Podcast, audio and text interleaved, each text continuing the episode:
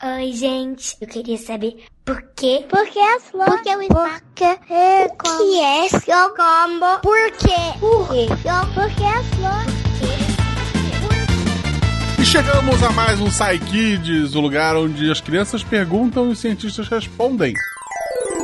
Sai, kids, porque sim não é a resposta.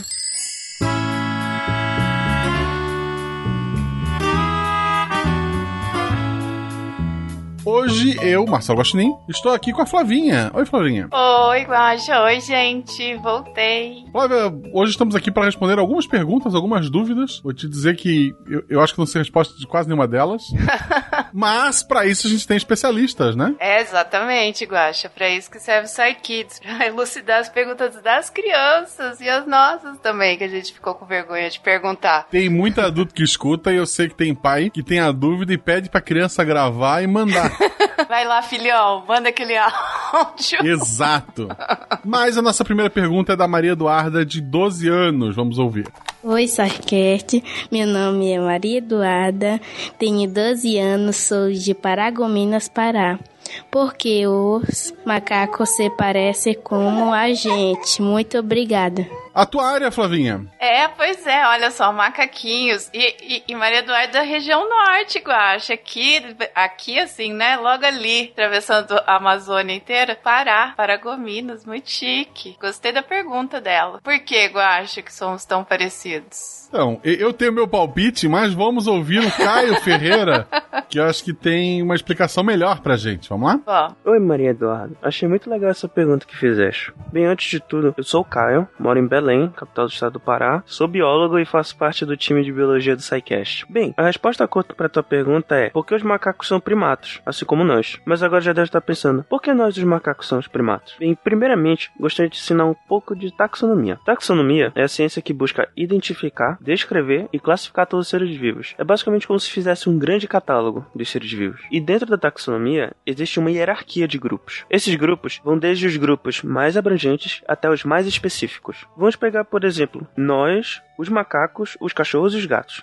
Esses quatro grupos são da classe dos mamíferos. O conceito de classe é um grupo taxonômico bem abrangente, que nesse caso inclui todos os mamíferos, ou seja, basicamente os animais que possuem pelos, que produzem leite e amamentam seus filhotes. Nós, humanos, os macacos, os cachorros e os gatos, somos todos mamíferos. E já pulando para um grupo um pouco menos abrangente, nós temos a ordem, e primatas é uma ordem taxonômica. Mas o que é preciso ter para ser considerado um primata? Bem, basicamente várias características, mas vou resumir aqui em, em apenas três características: cinco dedos na- nas mãos e nos pés, incluindo o polegar, ter unhas nos dedos das mãos e dos pés e ter a coluna ereta. Ter a coluna ereta nos permite andar sobre duas patas ou pernas. Vamos comparar com os exemplos que eu citei. Gatos e cachorros, eles têm cinco dedos nas patas dianteiras, mas somente quatro nas patas traseiras, e nenhuma pata tem polegar. Além disso, eles têm garras ao invés de unhas nos dedos. E por último, eles não têm a coluna ereta, e por isso eles andam sobre quatro patas. Já nós, seres humanos e os macacos, temos todas essas características. Pode contar, nós temos cinco dedos nas mãos e nos pés, assim como os macacos. Inclusive, os macacos eles têm polegares no- nos pés também, mas nós não temos. Acontece que o que seria o polegar do nosso pé é o nosso dedão. Já reparaste como ele é diferente dos outros dedos do pé? Assim como o polegar é diferente dos dedos da nossa mão? Bem, e o mais legal disso tudo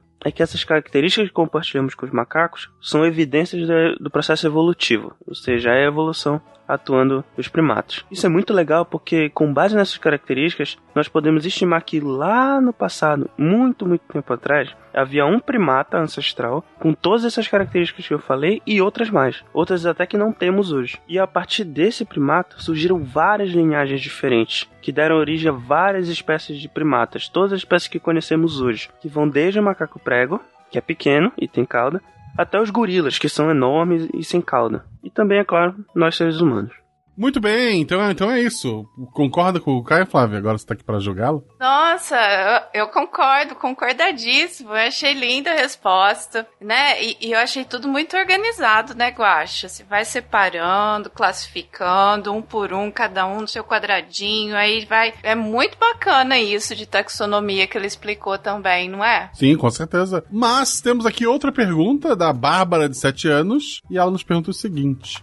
Oi, meu nome é Bárbara, tenho 7 anos e eu queria saber por que quando a gente molha o cabelo fica mais escuro e quando ele tá seco ele fica mais claro. Eita, Bárbara. Por que quando a gente molha o cabelo ele fica mais escuro? A gente nota isso na praia, né? Você acha que seu cabelo não tá tão des descoisado do sol, não tá tão vermelho assim que você lava? A hora que seca, tá tudo queimado. Nossa senhora, eu sofro com isso. O meu, cada dia que passa, ele tá mais branco. Ah, é, tem esse detalhe também, né, Guaxa? Mas é o Sai Kids.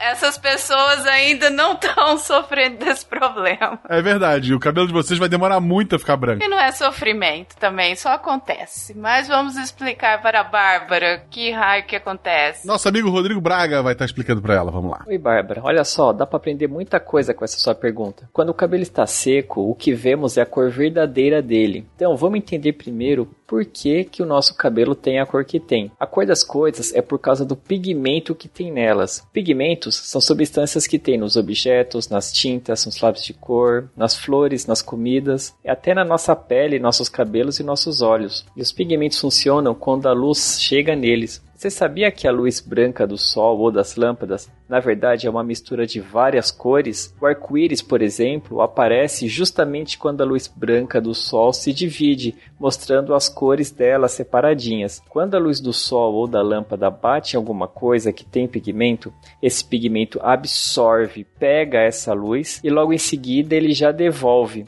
espalhando essa luz para todos os lados. Mas tem muitos pigmentos que só devolve uma parte separada da luz que ele pegou. Vou dar uns exemplos para a gente entender melhor. Vamos pegar um tomate vermelho. A luz branca bate nele e aí o pigmento que tem no tomate pega essa luz e devolve só uma parte da luz, que é a parte vermelha da luz. Essa luz vermelha chega nos nossos olhos e assim vemos a cor vermelha, e ele devolve essa luz para todas as direções. Por isso, de qualquer jeito que você se virar para ver o tomate, vai enxergar a luz vermelha. A mesma coisa acontece com uma plantinha verde. Ela recebe a luz branca, os pigmentos dela pegam essa luz e devolvem só a luz verde para todas as direções. Já numa folha de papel sulfite branco, a luz branca bate nele e o pigmento que tem no papel pega essa luz e devolve toda a luz que ele tinha pego. E como ele devolve toda a luz com todas as cores, o que chega nos nossos olhos é a própria luz branca. E quando um pigmento pega a luz, mas não devolve luz nenhuma, aí o objeto é preto. Por exemplo, o pigmento que tem num pneu ou numa jabuticaba não devolve a luz que chega nele e por isso são escuros. É igual quando é noite e apagam todas as luzes, e por não ter luz nenhuma, fica tudo escuro. Pois é, então a jabuticaba é um pontinho de noite escura mesmo durante o dia. Mas voltando aos cabelos, é desse jeito que funciona o pigmento do seu cabelo seco. A luz do sol ou da lâmpada bate no seu cabelo e o pigmento dele devolve só algumas luzes, e essas luzes são a cor do seu cabelo. Mas e quando o cabelo está molhado? Bom, Nesse caso, fica uma película de água cobrindo o cabelo, e essa película funciona como um espelho, refletindo a luz que chega nele. Desse jeito, a luz bate nessa camada de água e volta para outra direção, e não penetra totalmente no cabelo, e assim não chega nos pigmentos e por isso não vemos a sua cor verdadeira. Mas por que, que parece mais escuro? Essa cor escura é a falta de luz chegando nos nossos olhos. E lembra que eu falei que os pigmentos devolvem a luz espalhando para todas as direções? Então, mas quando temos um espelho ou uma camada de água, a luz bate e volta só para uma direção. É como se a lâmpada ou o sol jogassem várias bolinhas de ping-pong na parede e cada bolinha rebatesse só para uma direção. Dessas várias bolinhas que foram jogadas na parede, uma até pode vir na nossa direção, mas as outras vão para outras direções em linhas retas e não chegam na gente. É assim que vemos um cabelo molhado. Tem uma parte da luz branca que bate no cabelo e vem certinho para os nossos olhos. Isso é o brilho branco que vemos nos cabelos molhados. Ela vem branca e não vem da cor do cabelo porque rebateu na água sem chegar no pigmento. Já as outras bolinhas de ping-pong de luz bateram no cabelo e foram para outra direção, não vieram para a gente. E é por isso que não vemos essas luzes. E aí essa parte do cabelo fica mais escura para a gente. A tela do celular desligada funciona assim também. É um tipo de espelho negro. Dependendo de como a gente vê, tem uma parte que você vê um brilho todo branco, que é a luz refletindo direto para você, e dependendo de como você muda de posição, não chega luz nenhuma, de um jeito que você vê a tela escura. Aprendemos bastante com essa pergunta, né? Sempre que estiver curiosa, mande mais perguntas. A gente está aqui esperando para responder. Tchau, tchau. Uau, Guaxa! O Que aula, espelho né? negro. Aham. Eu, eu tô assim, Bárbara, você viu a pergunta que você fez até do celular, da tela do celular? Entrou no meio da resposta? Que resposta Sim. linda! Adorei. É, eu, eu até fiquei tão curioso com esse negócio de luz que eu vou trazer aqui o nosso amigo Bento, de 7 anos, que ele também tem uma pergunta relacionada à luz. Eu acho que a gente podia ouvir ela agora, né? Vamos lá. Sai Kids, eu tenho sete anos, eu me chamo Bento, moro em Teresina, Piauí. Minha pergunta é: o que é raio ultravioleta? O que, que é raio ultravioleta? Nossa senhora, Guaxa, Guaxa, quem que vai responder essa pergunta que eu também não sei? Quem vai responder essa pergunta é a nossa querida Samantha. Ê, Samanta, querida. Olá, Bento, eu adorei a sua pergunta. É, nós vamos falar sobre os raios ultravioleta, mas antes de falar sobre eles, eu vou falar sobre a luz do Sol. O Sol emite luz e nós também chamamos a luz do Sol de radiação solar. A radiação solar ela é composta por um conjunto de ondas de diferentes tamanhos. Isso mesmo, ondas, ah, mas não como as ondas do mar. São, na verdade, ondas formadas pela movimentação de pequenas partículas chamadas fótons, que são muito pequenas mesmo. Nós só conseguimos sentir os seus efeitos, ou seja, então são ondas de diferentes tamanhos e cada faixa de tamanho tem a sua característica.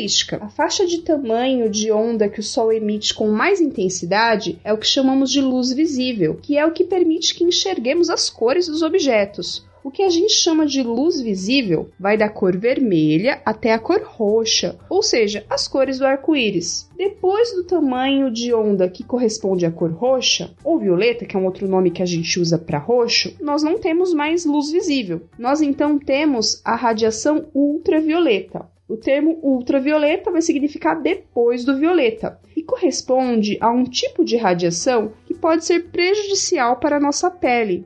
E é por isso que a gente sempre ouve falar de radiação ultravioleta, luz ultravioleta ou simplesmente UV, que é a abreviação de ultravioleta. O problema com os raios ultravioleta ou raios UV é que eles interagem com nossas células, com as células do nosso corpo, né, as células da nossa pele, e podem danificá-las, provocando o câncer de pele. Por isso é importante usar o filtro solar, também chapéu, óculos escuro e até camisetas próprias que protegem contra os raios UV, como aquelas que são usadas na praia. A gente vê muitas crianças usando na praia. Talvez você e seus coleguinhas possam ter dessas camisetas. O horário em que o sol está mais alto no céu que é mais ou menos entre as 10 horas e as da manhã e as 3 horas da tarde, é o que tem mais radiação solar e, consequentemente, é o que tem mais raios ultravioleta também. Por isso, nesse horário, a gente tem que tomar ainda mais cuidado para evitar que de se expor diretamente ao sol sem nenhum tipo de proteção. Espero ter respondido a sua pergunta. Continue bastante curioso, mas se proteja do sol, hein? Até a próxima.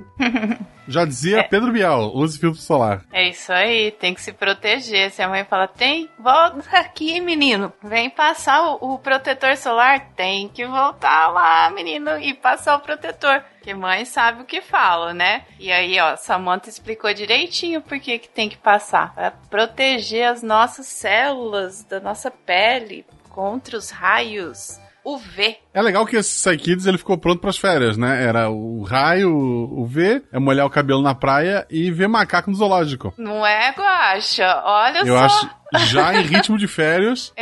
É, criançada, vai se divertir bacana agora. Tudo protegido e sabido. Os que estão estudando passem de ano e os que estão, quer dizer, todos estão estudando, né? Mas aqueles que têm prova que dá pra reprovar, estudem um pouco mais que os outros. Um beijo no coração de vocês. Muito obrigado pela presença aqui, Flávio. Obrigada a você pelo convite, Guaxa. É um prazer muito grande participar do Psy Qual é a tua arroba no Twitter, pra quem quiser te mandar um Ah, oizinho lá? sim. Pode mandar um oizinho pra mim. É Nog Flávia. N-O-G Flávia. Aí você me acha por lá. Me mandem um beijinho também, arroba Marcelo Gostinin. E se você tem alguma pergunta, mande para contato arroba.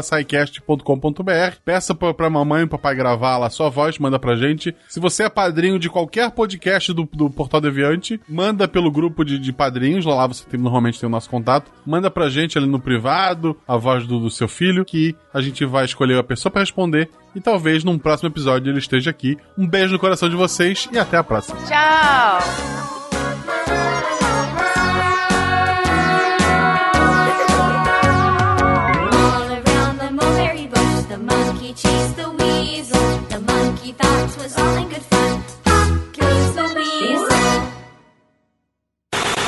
Esse podcast foi editado por Nativa Multimídia.